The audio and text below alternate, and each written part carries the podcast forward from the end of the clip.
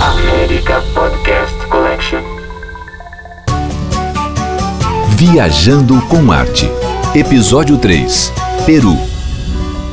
Olá, estamos aqui de volta para gravar mais um episódio de podcasts do Viajando com Arte. Eu, Clarice Linhares, hoje aqui falando junto com a Milene. E como já falamos em outros episódios sobre a Rússia, a Turquia e a Índia, hoje o nosso destino é o Peru. Muitas vezes, quando a gente está conversando, né, nos nossos cursos ou algumas palestras que a gente dá sobre viagens, eu gosto muito de perguntar para as pessoas na plateia quem dali conhece a, a Europa, né? Quantas pessoas já foram para a França, para a Itália, e muitas pessoas levantam a mão. É, e um pouquinho triste a gente fica quando a gente pergunta quantas pessoas ali já foram ao Peru. E sempre é, o número é bem inferior. É, talvez seja por a proximidade, eu não sei qual é a, a, razão, mas que as pessoas às vezes subestimam o Peru. E eu vou dizer que eu já viajei um bocado, eu e a Emilene, a gente já viajou bastante, e eu colocaria o Peru como um dos cinco destinos top no mundo, né? Por várias razões. Uma das razões que o Peru, não só na nossa humilde opinião, mas na opinião mais especializada, ganhou o prêmio de melhor destino de gastronomia, agora três anos seguidos, que foi, então, um, um prêmio que faz muito jus ao que eles apresentam em termos de diversidade, de utilização de, de produtos e tudo isso. Então, só para começar, a parte de gastronomia já seria um bom motivo para se visitar esse país. Fora que, vamos combinar, né? O Peru tá a menos de quatro horas e meia de distância de voo, o que já é uma grande barbada, né? Que a gente senão não tem que pegar voos longuíssimos. E o Peru, ele combina coisas incríveis, porque pessoas, o artesanato, a, a beleza da paisagem, não e olha só, não estou só falando de Cusco e Machu Picchu, né? Tem uns lugares no Peru belíssimos, tem resorts no deserto, tem as linhas de Nazca, tem o Arás, que é colocado uh, pelos experts de montanhismo, de trekking, como um dos melhores lugares para fazer trekking no mundo, é de uma beleza impressionante. Então o Peru, uh, ele reúne assim todas as qualidades, todas as condições para a gente fazer umas férias assim completamente inesquecíveis. Além da parte da selva, que juntamente com a nossa selva amazônica no norte do Peru é uma, uma um destino que pode ser único, inclusive em viagens que às vezes as pessoas querem evitar a parte da, de altitude que o Peru tem, que pode ser um problema para algumas pessoas. Então tem toda uma parte de litoral que é muito interessante e pode ser uma viagem por si só. Bom, e só para dar uma introduzida, porque eu acho que sempre é importante a gente contextualizar um pouco historicamente uh, o país, né? Toda vez que a gente uh, pensa em Peru, a primeira coisa que vem à cabeça da gente é o Império Inca, certo? Uh, mas eu acho que é importante a gente esclarecer que os Incas, na verdade, eles foram apenas a ponta do iceberg de toda a história né, dessas civilizações pré-colombianas, né, que vieram antes dos incas. Os incas, na verdade, eles foram um amálgama dessas outras civilizações, que foi o Tiwanaku, os, os Mojica, os Chimu, Nazca, enfim, eles foram amalgamando e pegando tudo aquilo de positivo que essas civilizações já haviam desenvolvido, claro, né, e talvez de maneira às vezes mais guerreira e às vezes pacífica, foram anexando mas se a gente for pensar, os incas que estiver, o seu, cujo apogeu foi uh, no século XV, eles, na verdade, eles reinaram sobre a totalidade desse terreno que é considerado uh, uh, o total das suas conquistas apenas 100 anos.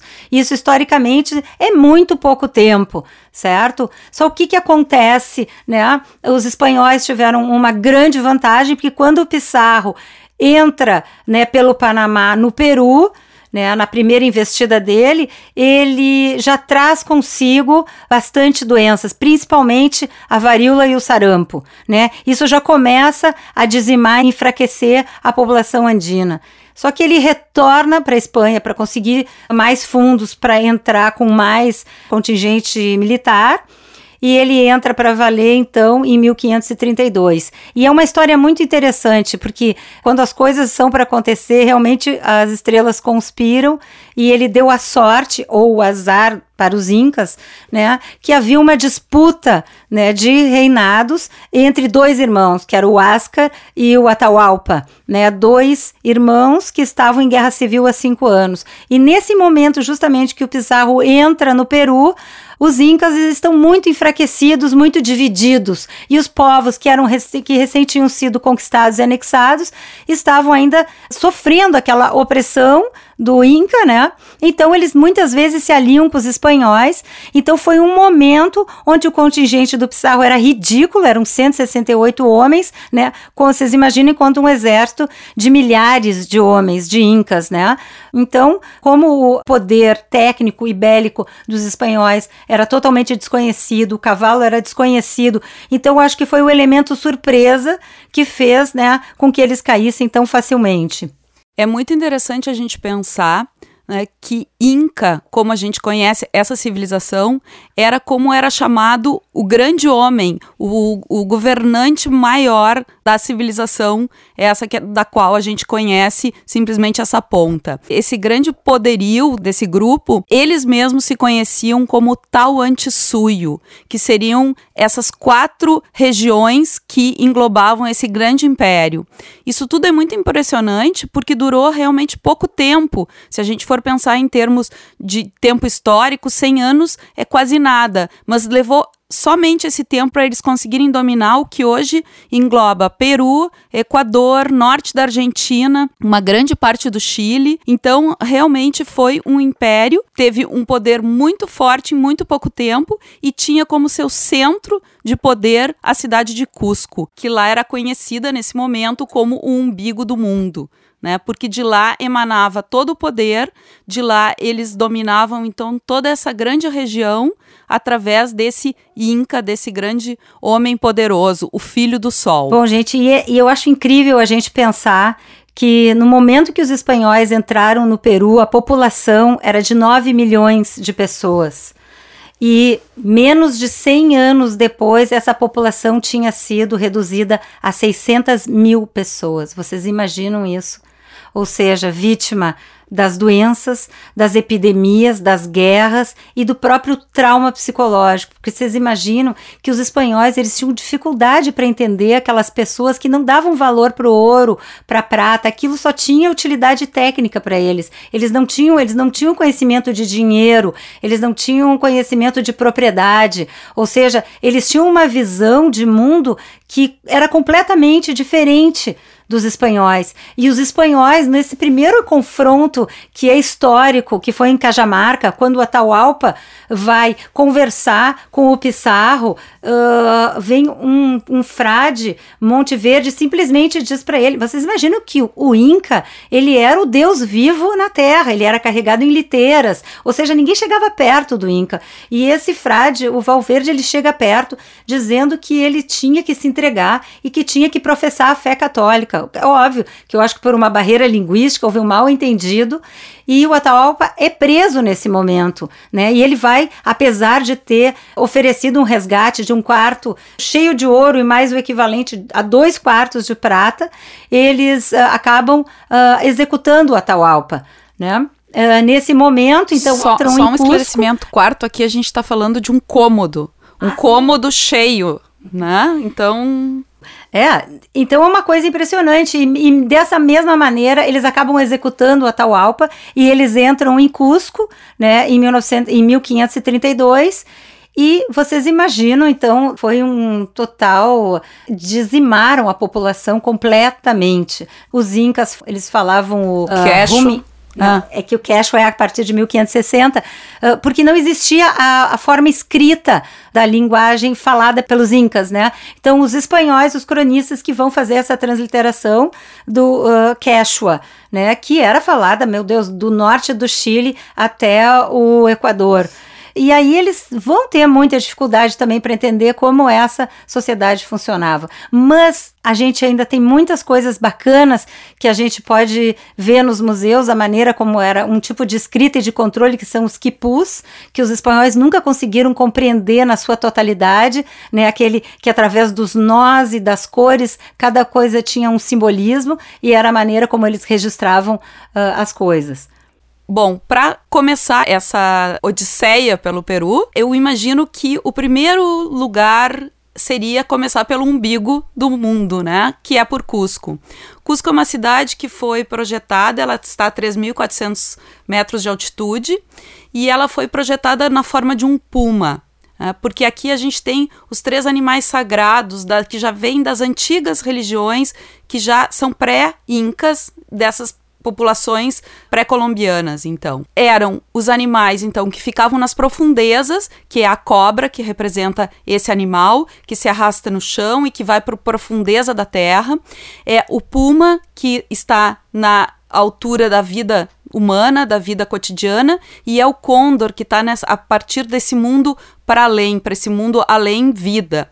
Então, a cidade de Cusco foi projetada como um puma, e isso é uma, um, um primeiro exemplar do que a gente vê lá hoje, que é uma cidade que tem muitas montanhas, que tem muitas heranças desse período inca, mas que os espanhóis colocaram abaixo né? E foram construindo então suas casas, suas igrejas em cima desses grandes primeiros uh, exemplos de é, da arquitetura inca, que é um crime, inclusive, né? Porque, na verdade, a gente nunca deixa de sentir uma certa revoltinha quando a gente vai para o Peru em relação aos espanhóis, porque a gente vê que o Cusco era considerado o umbigo do mundo e Coricancha, que era o templo do sol e da lua, era considerado o coração desse centro que era Cusco. E o Coricancha era um templo que existem alguns cronistas que descrevem belíssimo e que hoje estão lá como a fundação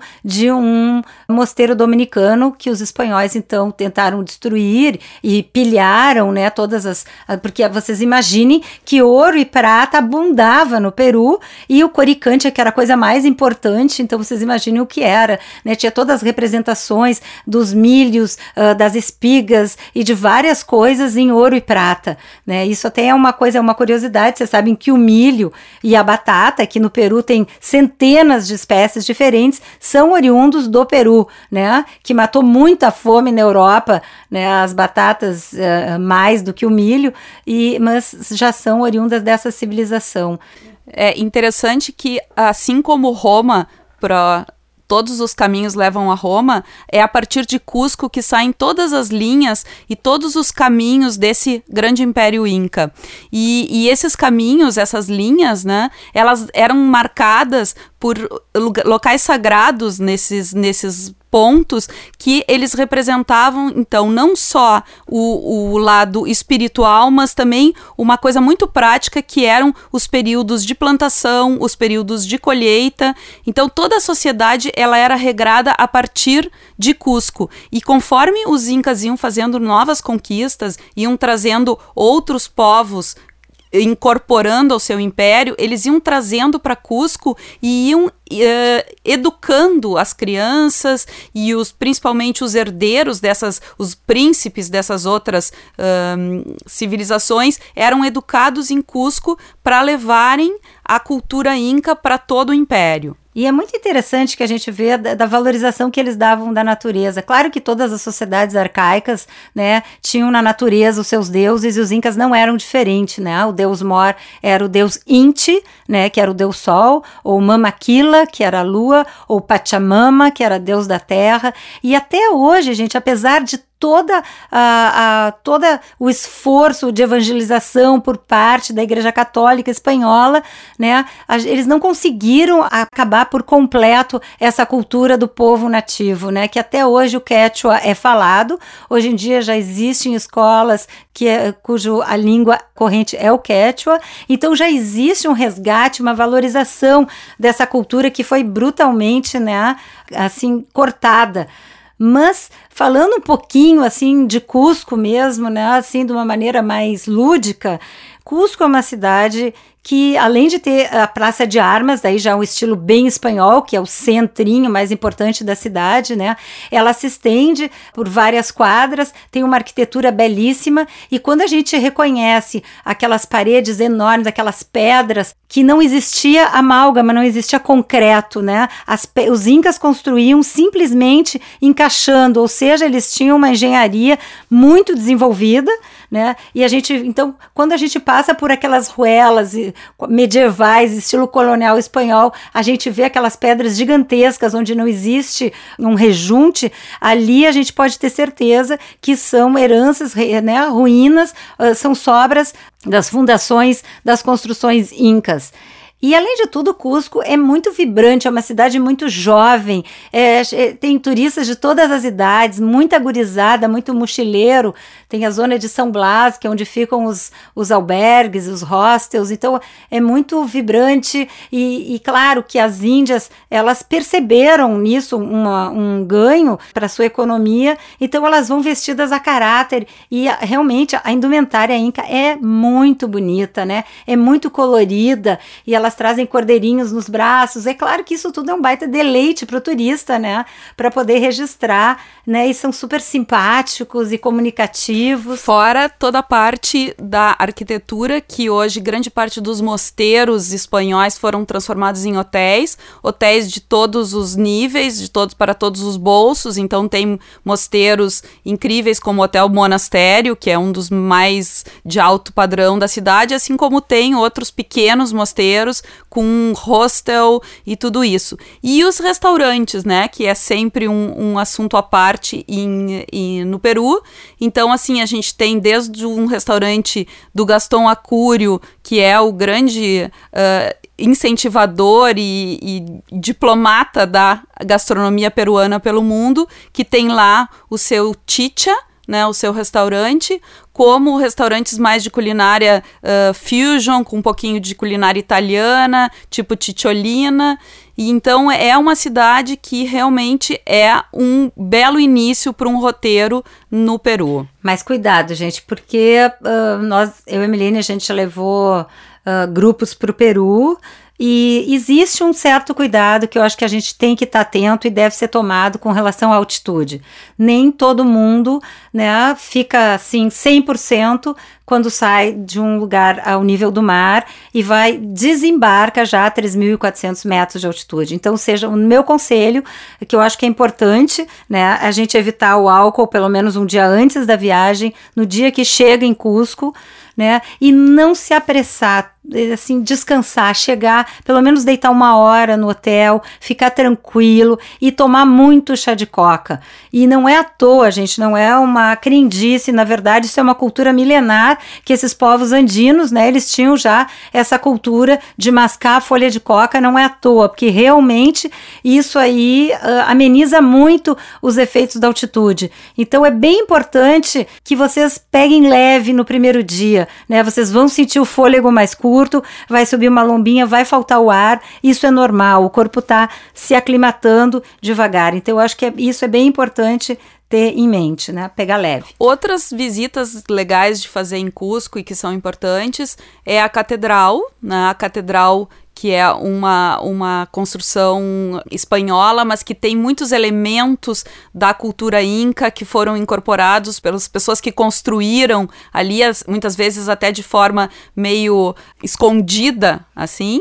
Tem a fortaleza, que na verdade esse nome foi. Todas as coisas que a gente conhece do Peru foram denominações espanholas a partir do que eles entenderam daquela cultura inca. E os estudos posteriores, muitas vezes, nos clarearam que não era bem assim, mas existe um lugar que fica bem no topo e é onde se tem a vista mais bonita de Cusco, que é a fortaleza de Sacsayhuamán né? Sexy woman. e esse local era um local sagrado para os incas, né? Tem toda uma, uma representação da questão da serpente e de Pachamama, que é a deusa terra. E de lá, então, foi para onde os incas fugiram conforme os espanhóis foram entrando. Por isso os espanhóis entenderam que aquilo fosse uma fortaleza, mas num primeiro momento era um local sagrado aonde eles iam fazer oferendas e tudo para os deuses que eles acreditavam. Bem, Bem, voltando um pouquinho para a gastronomia, eu queria deixar uma dica para vocês, que para mim foi um dos melhores lugares que eu comi em Cusco e no Peru, que é no Museu de Cusco. É um pátiozinho interno que tem um container que a gente não dá nada por ele, mas a comida é espetacular. São entrada, prato e, e sobremesa. Uma coisa que também é bem típica e muito esquisita para gente é que um prato muito popular no Peru é o cuy né, que nada mais é do que um porquinho da Índia. Então a gente cansa de passar numas churrasqueirinhas na rua, tanto em Lima quanto em Cusco, no Vale Sagrado, estão ali os porquinhos assadinhos inteirinhos. Não é assim uma coisa muito boa de ver, mas uh, é muito gostoso, né? No MAP eles fazem o cui não inteirinho, que é bem melhor, uh, mas tem pratos com peixe maravilhosos, enfim, é muito, muito bom e eu acho que é uma dica imperdível. Bom, a partir de Cusco, então, é, é de Cusco que se sai para visitar Machu Picchu. A única forma de chegar a Machu Picchu é de trem ou a pé. A pé é o antigo caminho Inca, né? Que é a, rota Inca que se faz até hoje. São 42 quilômetros, né? Que compõem essa trilha. Essa trilha Inca, mas eu diria que não é para todo mundo, porque é uma, uma coisa bastante demandante fisicamente, então a maioria das pessoas vai mesmo de trem. Bom, mas de qualquer forma, o trem, a denominação do trem Harambinga é, é, em homenagem a ele e é uma viagem que é uma experiência, porque é uma viagem lúdica que sai de uma hum, estação próxima a Cusco e é uma viagem de quatro horas, aonde a gente vai costeando o rio uh, Urubamba, o rio que é o espelho da Via Láctea, segundo as antigas crenças das civilizações, vai passando pelo Vale Sagrado, que é uma das regiões mais bonitas, no meu entender, do Peru, porque ele é uma região super fértil.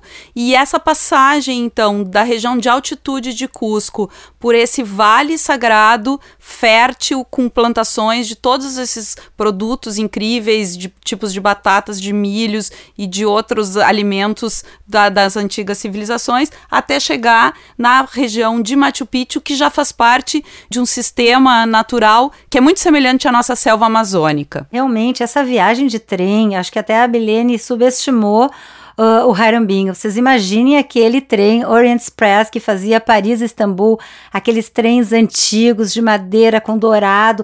Uh, a parte de trás ela é toda envidraçada. As, tem assim três músicos que vão cantando, eles vão servindo pisco sour e champanhe. É uma festa. Fora que do lado de fora da janela a, a paisagem é inacreditável, é muito bonito. Realmente o Vale Sagrado é assim alguma coisa que é inexplicavelmente bonito. E Machu Picchu, é importante se diga, ela está a mil metros mais baixo que Cusco. Então aquelas pessoas que estavam mais ou menos sofrendo com a altitude já vão se sentir muito melhor. Né? E, é, e, e eu digo sempre para as pessoas, eu acho que a gente ter visto o Machu Picchu infinitas vezes em fotografias, em vídeos, em documentários, nada, mas nada uh, se equipara ao momento que a gente entra em Machu Picchu, porque realmente aquele lugar não é por acaso, ele tem uma energia, é uma coisa tão espetacular, é tão maravilhosa que uh, é batido, é turístico, a gente tem que tentar uh, horários alternativos para ter mais paz, mas é um lugar que é insubstituível, realmente é uma experiência. E também se pode chegar lá por outros trens mais comuns, mas que também tem belas vistas, como Vista Dome, que ele é, tem o teto todo envidraçado, então também a gente vai tendo todo o tempo essa, essa sensação da mudança de paisagem, da, da vista do rio, de acompanhar o rio, porque os trilhos são sempre os mesmos. O que varia é o tipo de trem que nós vamos. E o tanto o Vista Dome como outros trens do Peru Rail, né? É, eles são muito mais rápidos que o Harambinga em questão de duas horas de ali do, da região do Vale Sagrado, a gente já está em Machu Picchu. Machu Picchu era para os incas uma cidade sagrada. Ela, não, ela não foi construída para ser uma cidade para a população em geral uh, chegar. Tanto é que quando o Harambinga chegou lá, uh, ele encontrou muitos esqueletos, né? E a maioria dos esqueletos que ele encontrou lá eram de mulheres, né? Porque os grandes guerreiros eles estavam envolvidos nessa questão com os espanhóis. Então a gente foi lá na cidade de Machu Picchu e acabou encontrando uma população completamente diferente do que se esperava encontrar. Uma coisa que a gente faz bastante, né, recomenda que as pessoas durmam pelo menos uma noite em Águas Calientes ou Machu Picchu Pueblo, que é a cidade que fica bem na chegada, no fim da linha do trem, né? Que depois a gente no ingresso do parque está incluído os ônibusinhos que sobem sobem a cada 10 minutos, né, que levam mais ou menos uns 20 minutos para chegar até lá em cima, porque tem uma coisa muito bacana é a gente pegar e ver o amanhecer em Machu Picchu, né? E a gente pode sempre tem a escolha para fazer duas trilhas, né? Lá dentro do parque.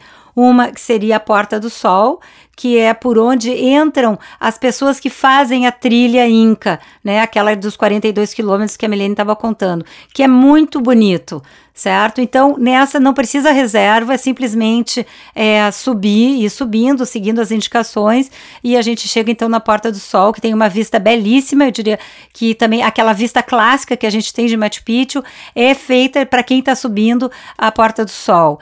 E outra trilha que a gente pode fazer, mas esta sim necessita reserva, é para subir Huayna Picchu, né? Huayna Picchu é montanha jovem, enquanto Machu Picchu é a montanha velha.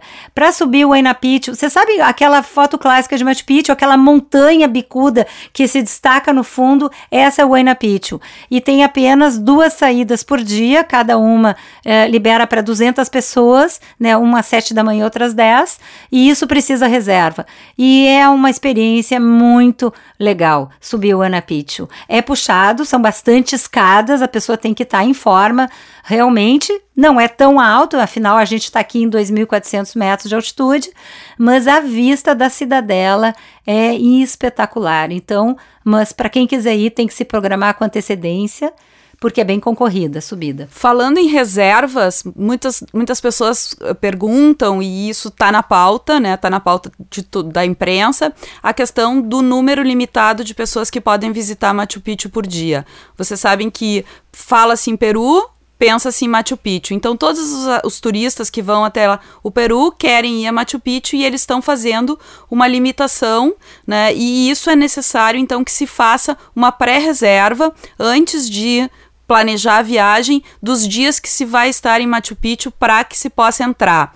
A gente hoje em dia tem que fazer a, a, primeira visita com guia, não é mais liberado fazer a visita sozinha. Então, a, o primeiro dia com guia e aí no segundo dia de visita já existe então a liberação de fazer uma visita mais livre e sem o acompanhamento de guia. Então eu diria, a gente chega no trem, mais ou menos às três horas da tarde, sobe no parque, vê o final de tarde, fica lá curtindo, meditando, conhecendo, caminhando. Já limitaram muito os espaços. O ano passado eu tive lá e eu tinha estado lá dois anos antes e vi que vários lugares que a gente podia entrar já já estão limitando. Então, meu conselho, vão uh, o quanto antes, né? Porque a gente nunca sabe o que, que uh, pode acontecer. E no dia seguinte, acordar cedinho para ver o nascer do sol e está uh, pronto. Águas Calientes existe um, é um grande mercado onde estão à venda muitos artesanatos. Uh, eu diria que em termos de restaurantes, uh, na verdade não tem nada de muito especial. Dependendo do hotel que você vai ficar, um, a comida pode ser melhor, mas pizzaria e coisas assim é mais um quebra-galho. E eu acho que então uh, a gente pega o trem saindo e vamos uh, desembarcar em Olantaytambo, que é já no Vale Sagrado, onde também tinha um importante, tem um importante monumento lá, uma uh, das ruínas incas, né, que seria onde os incas então enterravam grandes das suas, uh, dos seus sacerdotes, das suas personalidades. E a partir de agora, em, no Vale Sagrado, eu acho que é importante assim ou alugar um carro ou contratar um motorista e um guia, porque tem vários passeios bacanas para a gente fazer no Vale Sagrado.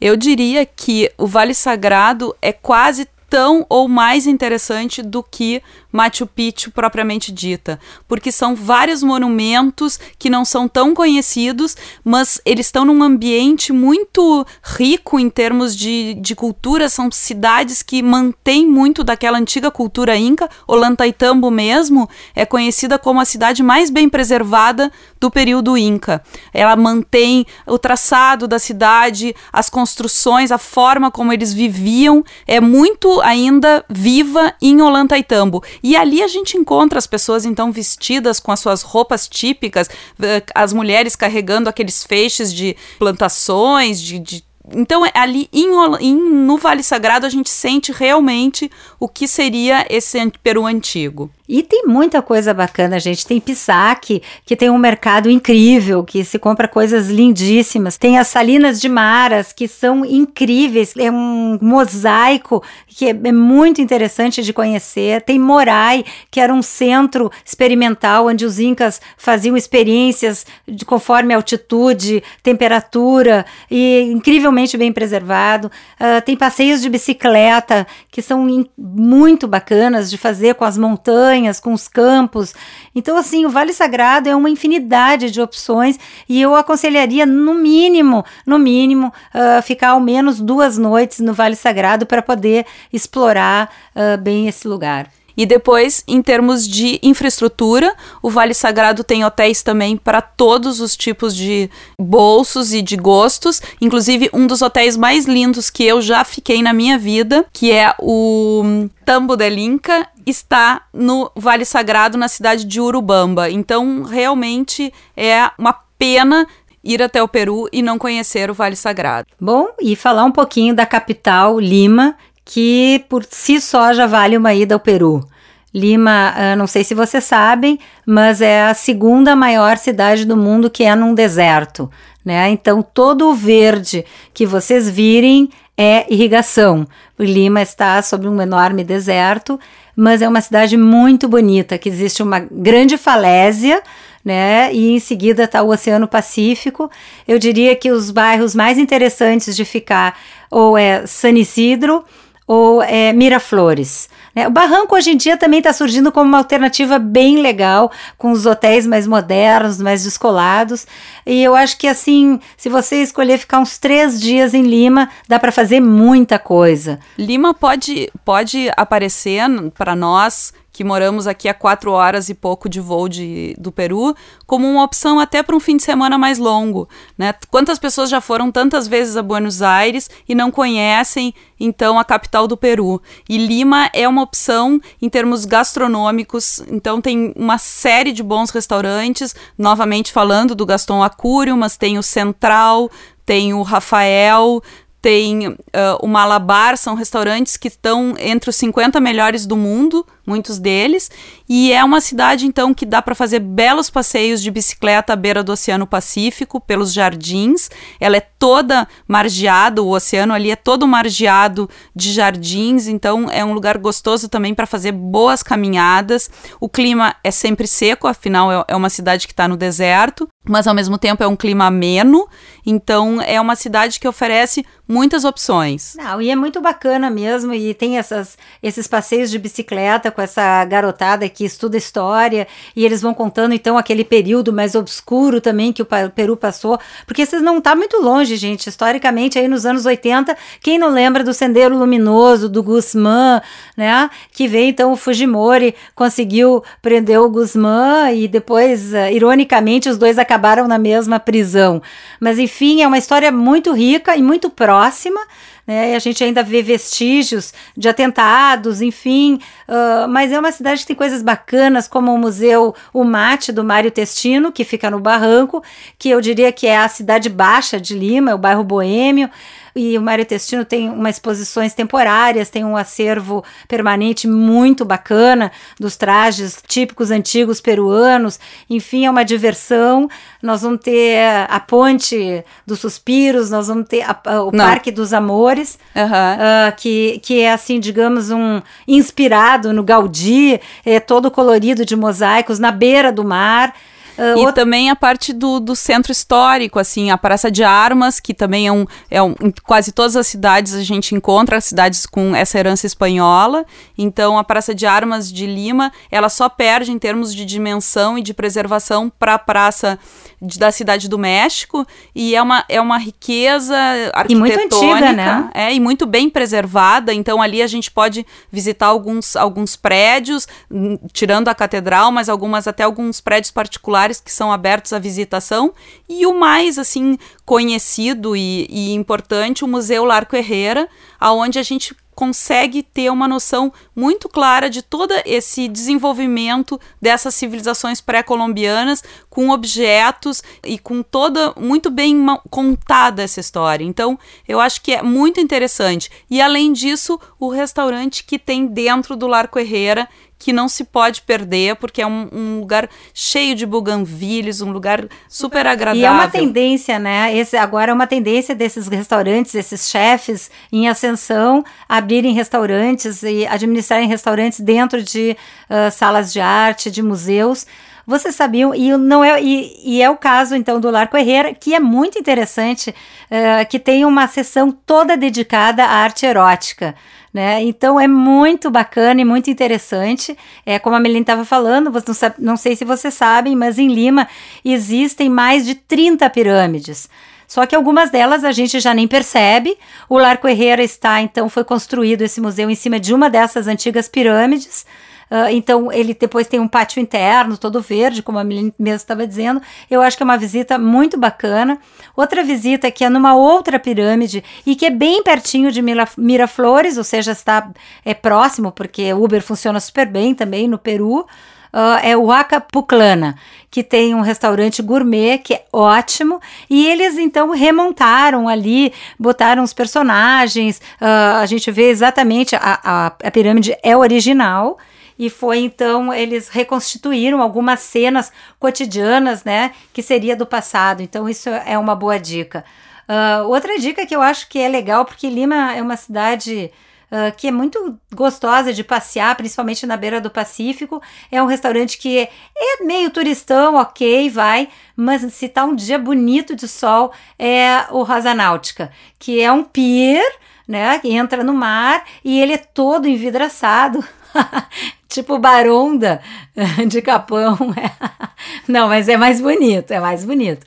E, e se come super bem, porque eu vou dizer para vocês, mesmo a comida mediana, né? no- mesmo no shopping, a gente vai comer um ceviche maravilhoso, um peixe grelhado maravilhoso. Então é difícil, realmente é difícil errar. E para quem não for ficar num passeio só em Lima, em Miraflores também tem o mercado Inca. Então, com todos essas, essas artesanato, todo esse artesanato que se encontra em outras partes do Peru, tá lá representado. Então, também dá para fazer essas compras mais simples ali em Lima mesmo. E uma última dica que eu daria, assim, que foi uma coisa que eu achei muito legal, é um bar, restaurante chamado Ayahuasca, que é o nome do, do cipó do Santo Daime, ah, que fica num casarão do século XIX, tem vários ambientes, é um lugar incrível mesmo. Então anotem aí Ayahuasca. Bom, partindo então de Lima, logo em seguida, então a gente pode fazer passeios tanto para o norte quanto para o sul. E para o sul tem esse deserto, chama Deserto de Paracas, que fica a uns 250 quilômetros ao sul de Lima. E ele tem algumas coisas muito especiais que a gente só encontra ali. Uma delas é as Ilhas Balestas. Essas ilhas que são um que se pode chamar de um mini Galápagos, porque elas fazem uma junção de animais, mamíferos, pássaros e toda uma riqueza marítima que chama esses animais para essa região, porque ali o mar é muito frio, nessa, nessa região do Pacífico o mar é muito gelado e em função disso ele é muito piscoso, tem uma quantidade, uma variedade enorme de peixes e isso faz com que essas ilhas que são protegidas, são pequenas ilhotas bem próximas à costa que se visita de barco e a gente tem tem assim desde lobos marinhos, pinguins, uh, uma, uma quantidade de pelicanos e de, de aves de todos os tipos. É uma riqueza incrível, muito próxima e muito fácil de se visitar. Fora que tem um resort em Paracas que também é muito bacana de ficar. E ali o hotel mesmo organiza, então, essas lanchas rápidas até as balestas. E o que é mais. Uh, surpreendente é que já seguindo um pouco na linha da civilização de Nazca, quando a gente volta o barco em direção a Paracas, vai voltando, a gente olha para Duna e vê um candelabro gigante, né, que foi então esculpido, né, por essas antigas civilizações. E ali de Paracas também existe a opção da gente contratar, isso existem voos, né? Companhias que fazem esse tipo de, de passeio, uh, que é um voo de 45 minutos, para a gente ver então do céu, que é a maneira melhor de ver, as linhas de Nazca, né? Lembro que tem representados beija-flor, macaco, até um tipo que parece um astronauta, né? É, quem não lembra daquele livro Eram os Deuses Astronautas, é uma coisa realmente muito instigante e impressionante porque Nazca é uma dessas civilizações pré-colombianas, pré-incas, e que deixaram, deixou, ah, é uma civilização que deixou as suas marcas aí nessa região. Então é daqui de Paracas que se sai nesses voos curtinhos para se visitar, então, e se ver todas essas linhas. Uma outra coisa que acontece ali no deserto de Paracas também é que atualmente o Rally Paris-Dakar acontece nessa região do Peru, né, do sul do Peru até o norte da Argentina, e se pode então fazer essa experiência de um rally nas dunas do deserto de Paracas. Um rally com os próprios carros que, durante o período do Rally Paris-Dakar, funcionam, então eles organizam, é muito interessante. E no final dessa experiência de rally, ainda se pode organizar um happy hour no deserto, então com tendas armadas depois de um belo pôr do sol. Então é uma experiência completa e também pode ser um passeio feito junto com Lima ou um passeio independente de ir até lá e fazer só esses poucos dias, três, quatro dias, já dá para fazer uma bela visita e um novo roteiro. Uh, bom, eu acho que para encerrar esse nosso episódio sobre o Peru, uma das coisas que para mim é a cereja do bolo é a região no norte do Peru chamada Huaraz, que ainda é muito pouco conhecida dos brasileiros, mas que no exterior ela já é bastante divulgada.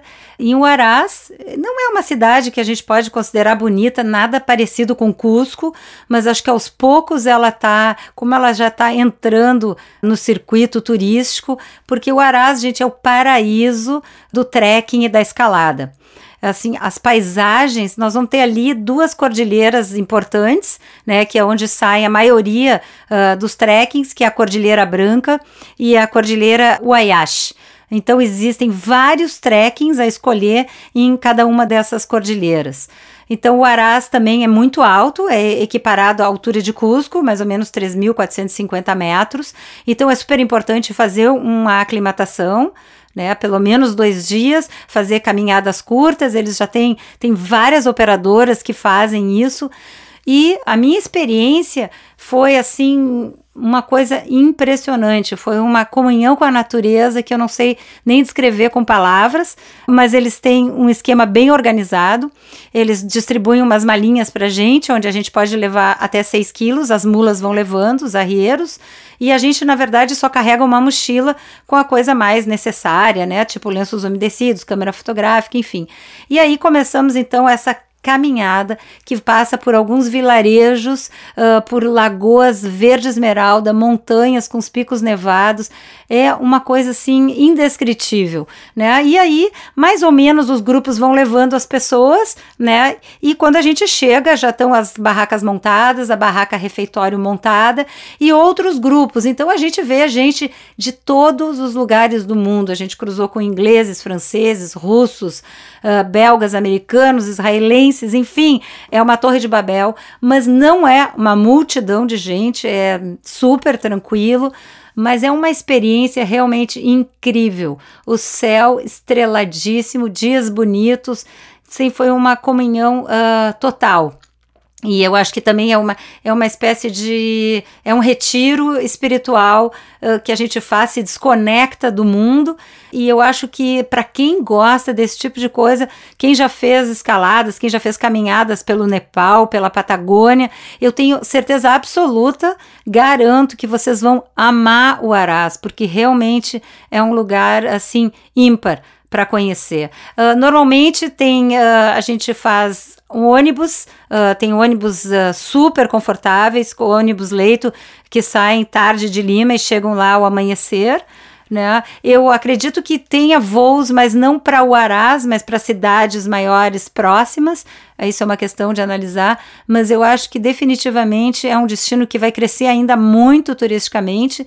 Então, eu acho que eu sou meio bicho do mato, eu gosto de uh, um pouco de ser exploradora e descobrir antes que o povo chegue. Então, fica aí meu conselho, eu acho que é um destino muito, muito bonito. E ainda uma região não muito conhecida por aqui, que é essa parte da floresta amazônica peruana, que saem esses cruzeiros da cidade de Iquitos e fazem então pequenos passeios de três ou quatro dias e exploram um pouco com todo o conforto. Dentro desses barcos vão chefes de cozinha, são barcos com cabines individuais, com um banheiro individual, com envidraçados até o piso que é onde a gente tem um super visual, essa assim, navegação da floresta que tem em volta, se visita algumas pequenas comunidades, se saem também se pode sair em lanchas menores para ver a parte dos animais, para sentir o rio mais de perto, se pode mergulhar no rio. Então é um passeio que também pode ser muito bem explorado e é muito bonito e diferente lá no Peru. Para nós é sempre um prazer falar do Peru, né? A gente pode ser convidado milhares de vezes e eu gostaria que vocês então, quem for aproveitar as nossas dicas, que nos dessem um feedback. Viajando com Arte tem perfil no Instagram, página no Facebook, onde a gente dá muitas dicas de viagens bacana. Então, se vocês tiverem qualquer dúvida, também podem entrar no nosso site, entrar em contato conosco, que é viajandocomarte.com.br, e estamos aí às ordens para fazer, né, do seu sonho, da sua viagem o melhor possível. Beijo. Então, tchau e até o nosso próximo episódio. America Podcast Collection.